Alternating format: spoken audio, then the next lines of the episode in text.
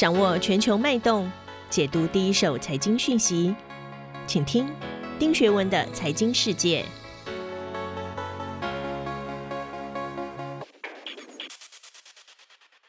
大家好，我是丁学文，新年快乐！又到了每周和大家一起看一看全球财经重点的时间。今天我要分享的两则新闻啊，第一篇是有关美国政府二月六号公布的报告指出，去年因为 COVID-19 啊的重创，美国二零二零年的贸易赤字竟然高达了六千七百八十七亿美元，高达新台币十九兆啊，已经创下二零零八年过去十三年来的新高。面对这一个赤字没有减少。可是中国却看起来越来越游刃有余的一个状况。新的美国总统拜登到底会怎么出手？另外，第二则新闻我想跟大家分享的是，美国的电商巨头 Amazon 在本周开出亮眼的财报后，他的执行长 Jeff Bezos 二月三号发出公开信，宣布第三季他要卸任执行长的职务。那这个职务会由 AWS 的首席执行长 Andy Jassy 接任啊。我们先来看第一篇新闻啊。我想要引述的是《华尔街日报》啊，《Wall Street Journal》，它的标题写的是美国跟中国的贸易平衡有所改善，不过紧张还是在的。去年对中国的商品出口增长了百分之十七点一，其实蛮符合拜登希望改善双方经济关系的一个前提。那另外呢，《富比士》啊，《Forbes》，它的标题下的是美国赤字在二零二零年达到创纪录的新高，但奇怪的是只冲销了百分之九。另外，我还想引述路透社啊。路透社的标题写的是：美国贸易赤字在二零二零年创下了十二年的新高。我们来看看内容啊。众望所归，美国国务卿呢，Antony Blinken 呢，五号啊，终于跟中共的中央外事工作委员会的办公室主任杨洁虎啊通上了电话。谈话内容除了一些新疆啦、西藏、香港的议题之外，也谈到台湾。不过呢，最主要呢，我们可以看得出来哦，美国还是希望跟中国能够重新改善关系，甚至希望中国大陆能够加入国际社会。同时间呢，美国政府也公布了去年因为 COVID-19 重创的全球经济的这个财务表现。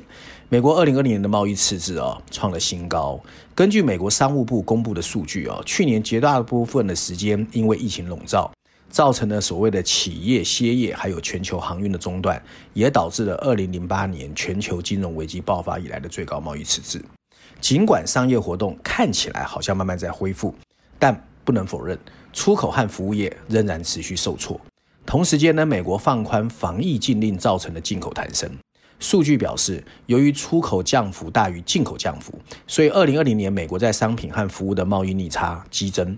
比二零一九年的逆差再增加了一千零二十亿美元，所以研究机构啊，Oxford Economics 的经济学家就 James Watson 啊，他就表示，依然疲软的全球需求还有旅游限制会在短期内抑制贸易，总出口显然低于总进口啊。事实上，我感觉哦，中美的贸易关系紧张将不会只发生在川普执政，但在他的任期内。对中国产品苛征关税，封杀中国企业取得美国先进的科技，已经迫使供应链撤出中国。这些举措扩大了彼此斗争的范围。川普曾经大次次表示贸易战争美国一定会赢，现在他都卸任了，事实证明他错了。美中贸易逆差持续扩大，中国出口却表现了韧性，而且美国企业还是留在中国，美国消费者则继续承担着关税的苦果。根据美国全国经济研究所 NBER 的报告，关税导致美国消费者2018年的年收入损失了一百六十八亿美元。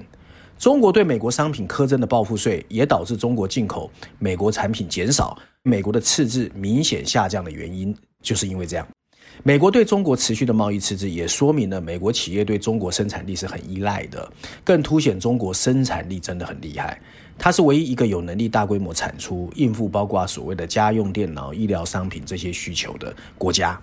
经过四年的贸易战，出口几乎没有受到影响，就证明中国的生产力很强。二零一九年，东协十国甚至跟他签了 RCEP，所以大陆跟东南亚的贸易关系也会更好。另外，川普也没有让美国企业回去，大部分的美国企业呢，其实还是想继续留在中国，因为中国的这个生产的供应链已经变成一个 ecosystem 生态系哦，不是那么容易的。那看来哦，未来美国唯一可以压制中国的策略，就是我常说到的科技封杀。尽管目前看来贸易战的结果不如预期，但新的总统拜登在贸易战可行和不可行的实验结果，就是美国对中国的科技封杀还是有一定的效果。所以，美国对中国的科技封杀，我觉得不会减缓。即将上任的拜登在最近的采访中，也针对中美贸易表示，他会先审查第一阶段贸易协定有没有达成。至于关税，他会循序渐进。我觉得不管疫情什么时候结束啊，现在都是加强每个国家自己产业实力的窗口期。往后，全球在科技产业的竞争以及产业自主权的竞争中，都会越演越烈。谁能拥有更高的护城河，谁就能在下一回合中胜出。另外，第二个新闻我要跟大家解读的啊，我先引述的是 CNN 哦。CNN 说呢，Amazon 的 Burrows 走向了一家创造价值公司的幕后，不过还是引起了大家的关注。那另外呢，伦敦金融时报说的是 Bros 的革命以及复杂的遗产。当科技企业正在引发政治审查之际，他那个 generation 这一代的人之中最重要的企业家 Bros 走下了台阶。另外呢，纽约时报哦，他说的是没有 Bros 的 Amazon，Amazon 重构了整个产业。这家市值一点七兆美元的企业，接下来会发生什么事？我们简单跟大家谈一谈哦。Bros 虽然离开了这一个创办了二十七年的 Amazon 的第一线领导职位，但实际上大家要知道，他还在董事会。但似乎主要心力会开始投入个人创办的太空运输公司 Blue Origin 这些事业。Amazon 去年的第四季财报哦表示，这家公司的单季营收突破了千亿美元，已经创了历史新高，达到了一千两百五十五点六亿美元。每股的获利十四点零九亿美元，比一般的预期还要好哦。那 Burroughs 表示，他会把重心放在自己出资的 Blue Origin，还有耗资二点五亿美元收购的华盛顿邮报，以及他所关注的慈善事业。而接任 Amazon CEO 的 Andy Jassy 则是亲手打造了 AWS，并让这个事业成为规模五百亿美元的部门。这表示呢，这个新的接班人其实还是算蛮厉害的哦。比较有趣的是，Burroughs 的身价在今年初被 Tesla 的执行长 Musk 超越，他变成不是全球的首富。Bros 想促成的太空事业最大竞争对手，很巧又是 Musk 创造的 SpaceX。这个企业目前已经拿下了美国 NASA 好几个运输任务，SpaceX 的星链计划也让 Musk 对太空事业的雄心呢一览无际。至于 Blue Origin，则是由 Bros 在两千年创办的，比 Musk 创造 SpaceX 还早两年。Bros 曾经提到过，他的目的是降低太空旅行的成本以及提高安全性。目前呢，这家企业在研究次轨道的太空飞行。他也曾经在2012年成功测试过一款跟阿波罗东方一号不一样的载人太空船。Blue Origin 也陆续推出了火箭运输业务，而且在2019年提出愿景规划啊，希望在2024年送人上月球。那双方的语言冲突一直不断啊。Musk 与 Burroughs 在二零一三年的甘乃迪太空中心三十九号发射台曾经争取使用权利，最终是 SpaceX 夺下，这让 Burroughs 结下了梁子哦。Musk 去年七月在 Emerald 收购自动驾驶公司 Rooks 的新闻连接上也有评论，声称 Burroughs 是一个 copycat 啊，所以双方其实一路从太空业务炒到自驾车，这大概就是寄生于和生量。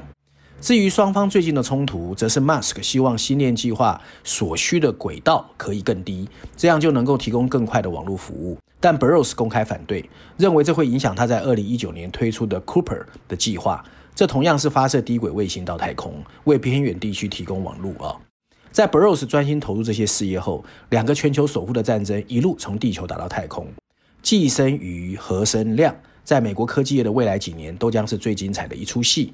不过，我倒认为美国人一向都是最会利用资本市场玩手段的行销高手。这些喷来喷去的戏码，会不会只是吸引眼球、塑造自己企业未来话题的 marketing 手法？或许只有 b r o s 跟 Musk 两个人最清楚了。今天我要推荐的《经济学人》的封面故事啊，它的大标题写的是 Global Finance 全球金融，副标题写的是这个发生在华尔街的真正革命。当高端科技遇见高端金融，它其实是一个让人充满想象又难以捉摸的混合体哦。在过去两个礼拜，全球投资人都随着 GameStar 的跌宕起伏进入了奇幻之旅。这么一个陷入困境的游戏实体商，股价竟然可以从二零二零年十个月前到现在涨了一百二十倍，非常可怕。那但是呢，我们也不得不承认，科技正在为整个资本市场的结构点明了一些新现象。越来越快的世界节奏，借由科技的发展，让股票交易变成一个无缝接轨的发展趋势啊！所以呢，我们要知道，随着交易成本的暴跌以及股票供给数量的激增，虽然参与者越来越多，但交易的数量越来越快，越来越便宜。而 COVID-19 让大家多了时间，还可以拿着纾困的资金推高股票市场的价格，所以散户投资者也一举从二零一九年的不到十分之一，现在已经到了四分之一的比例。那经济学人的封面设计很直白，大家一看就知道，骑在象征华尔街金牛背上的那个人，围着红丝巾的，基本上就是代表散户投资者。那经济学人在全球版本的文章着眼于近期金融市场动荡的背后真正力量，在白银价格和 GameStop 这类股票的回升，让大家把注意力集中在了散户投资人跟金融机构之间的征战。当然，有一些悲观人士会有警告，价格跟现实的失去联系，表示市场可能崩溃。可是我是觉得，这掩盖了真实的状况。经济学人也认为，资讯科技正在被用来使交易更自由，并开始改变资讯流以及催化新的商业模式。其实长远来看啊，对资本市场是有正面的利益的。那我是很赞同经济学人的观点呐，大家还是要正面去看。全世界呢，所有的财务的革命跟进程哦，都会有一些混乱。不过大家还是要保持正面。那再一次敬祝各位新年快乐！这就是我今天要跟大家分享的内容，希望大家喜欢。我们下次见。